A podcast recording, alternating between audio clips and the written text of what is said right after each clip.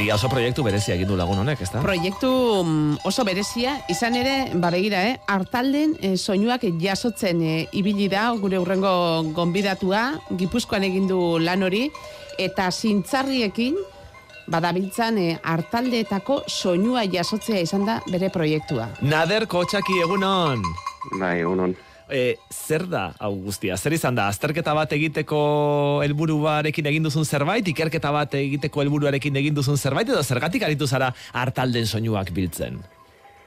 Bo, justu, justu da, galdera hori, egin behar ez den galdera bat. ze Ara? nik neronek ere ez dakit, eh, Ederki hasi gara orduan. Azalpenak ematen, zola, zergatiak baino, bueno, gehiago izan zen, leitmotiv bat edo e, lurraldean ibiltzeko motore bat edo itzaki bat, ba, bueno, ipuzkako hartalden soinuen erregistro bat egitea, eta ba, ikustea nola egin ezaken hori, bueno, banentorren e, beste irudizko edo ikusizko lan batetatik hartzentzari begiratzen zion ere bai, eta nire buru ere izan nion, ba, bueno, nahikoa irudi badagoela hartzentzaren inguruan, eta irudirik gabeko lan bat egin nahi nuen, da horregatik soinua hautatu nuen. Eta lan horretan bidelagun izan zenuen Xabier Erkizia.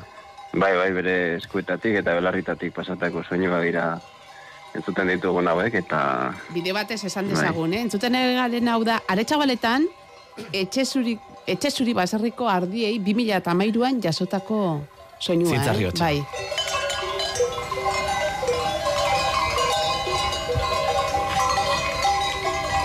Izan ere, bai, naderri galdetu nahi niokea, hartalde bakoitzak bere soinua duen, zeren batetik bestera, eh, badaude desberdintasunak, agian jendeak esango dut, denak antzerakoak dira baina. bai, badira, igual ez dira guretzako oso esanguratsuak edo nabarmenak, baino beraiekin e, ba, bizi edo elkarbizi diren hartzain eta hartalde eta txakurrentzat, ba, bai, bai, bat bereizgarria dira. E, bai, bai, bakoitzak badu bere, bere soinua, gainera, bueno, e, propio horrela sortua izan dena, e, zintzarri kopuru, ba, mota, tamaina eta abarrak e, ba, aukeratuz osatu den e, polia, polifonia bat e, izaten da e, hartalde bat entzuten dugunean, ba entzuten dugun dugun soinu hori, bai.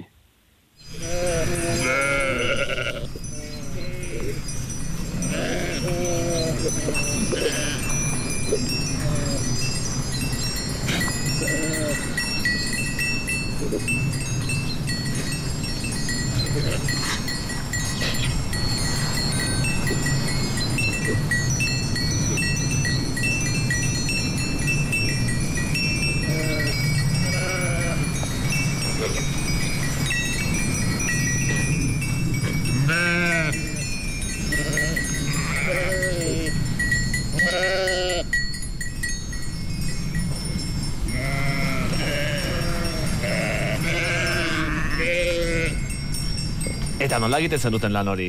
Zer imaginatu behar zaituztegu, e, artalden erdian sartuta mikrofonoak, grabagailuak eta traste guztiak hartuta?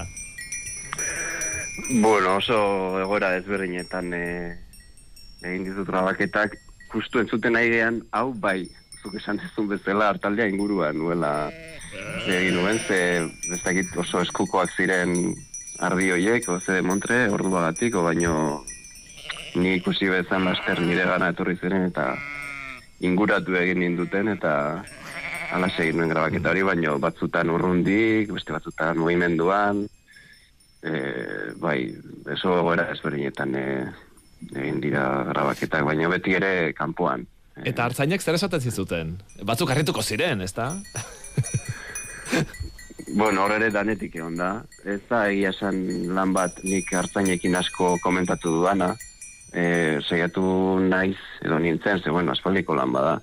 E, 2000 ama bostean e, utzi nion grabaketak egiteari, naiz da 2000 ama zazpian beste, bat, beste gutxi batzuk e, erantzi. E, artxibuari e, saiatu nintzen berekin alik eta gutxien hitz egiten, ba, hain zuzen justu e, irutzen zitzaialako asko e, galdezkatu ditugula, e, etnografoek, ez, historialariek, beraien, ezakit, eskolarako lania, lanak egin dituzten nilobek, bilobek, turistek, eta ni nahi nuen pixkatu egin, bueno, ez beraiekin eh, gehiagi ez hitz egin, ez, ez justa informazio minimoa bandi neukan, jakiteko ba, entzuten nuen hartalde hori zeinena zen, ba, nahikoa nuen, eta orduan ez dut berekin asko itzein hori bai, itzein izan dut danean askotan ezki ulertuak eta bertatu dira zen nahi nuen grabaketak distantziatik egin eta e, ze ardiak e, bazkan eri zirenean, e, ba, aliketa gutxien eraginez, e, beraien noiko mugimendu eta soinuei baina segituen aste. Soinua nahi ezula, ara, venga, eta txakurrasten ziren e, mugitzen, hartaldea ozen soinu gintzezan, edo, eta sortzetzen egoera neko zalapartatxu eta hmm. artifizialak. Orduan, Zuen bueno. naturalagoa nahi zenuten, ez da pixka bat nahi zenuen e, hartalden eguneroko hori bildu eta hartalden lasaitasun hori eta ez normaltasun hori nola baita esateko, ez da? Bai, bai, bai, bai, bai, hori da. Eta soinua jaso bakarrik ez, fitxa teknikoa ere badu hartalde bakoitzak, non jaso duen soinua, hartzaina, tokiaren deskribia penseatza, eta gainera orain, soinu horiekin instalazio artistikoa jarri duzu, bai honako Euskal Museoan, ez da, pirilaren hogeita arte, ez da? Bai, artxiboa ba, soinu osatuta dago, baina soinu bakoitza badu bere e, oharren fitxa.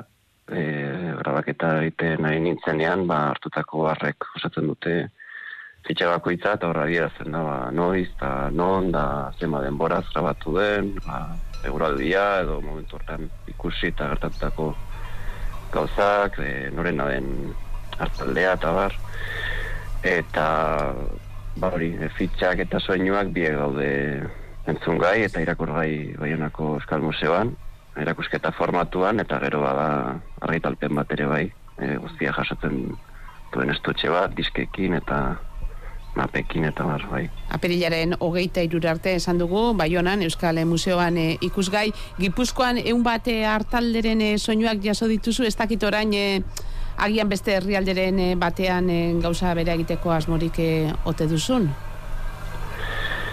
Bueno, e, e, ez nuen asmori, ez, nuen asmori, gau ez da nire ofizioa edo esaten nuen bezala e, bueno, guztia basi zen e, azte txakur txapelketen inguruan e, hasi nintzen ikertzen eta bueno, ikusi nuen txakur txapelketetan zintzarriak kendu egiten zizkietela arbiei, eta, bueno, ni puzkoan e, bizi nahi zenez, ba, nire buruari jarrerian, ba, egiteko hori, puzkako e, zintzarrien hartalden soinu hieke jasotzearena. Gerora hor, hor nahiko nekatuta bukatu nuen gainera, eta e, bueno, e, lana jendearekin partekatzeko gogarekin, da horregatik, ba, asirintzen erakusketa formatuen erakusken et, et, eta argitalpena atera nuen baina karpeta bat izteko asmoarekin, baina bueno, indela bi urte batzuk e, iradoki zidaten bantzeko zerbait egiteko siberoan eta bueno, behar bada landalan asko egin duet e, azken bi urtetan e, inguru horretan, baina ez dute momentuz grabaketarik egin ezakite torriko diren edo, ez? Xavier Erkizia hemen dago, nik uste berak ere lagunduko lizukela grabaketa honekin ere, ez da, Xavier? Badaki, badaki naderrek. Erranga bere badaki. Siberoko hartalden e, doinua dek, e, Xavier, agian desberdintasun bat izango dute, gipuzkoakoekin konparatuta?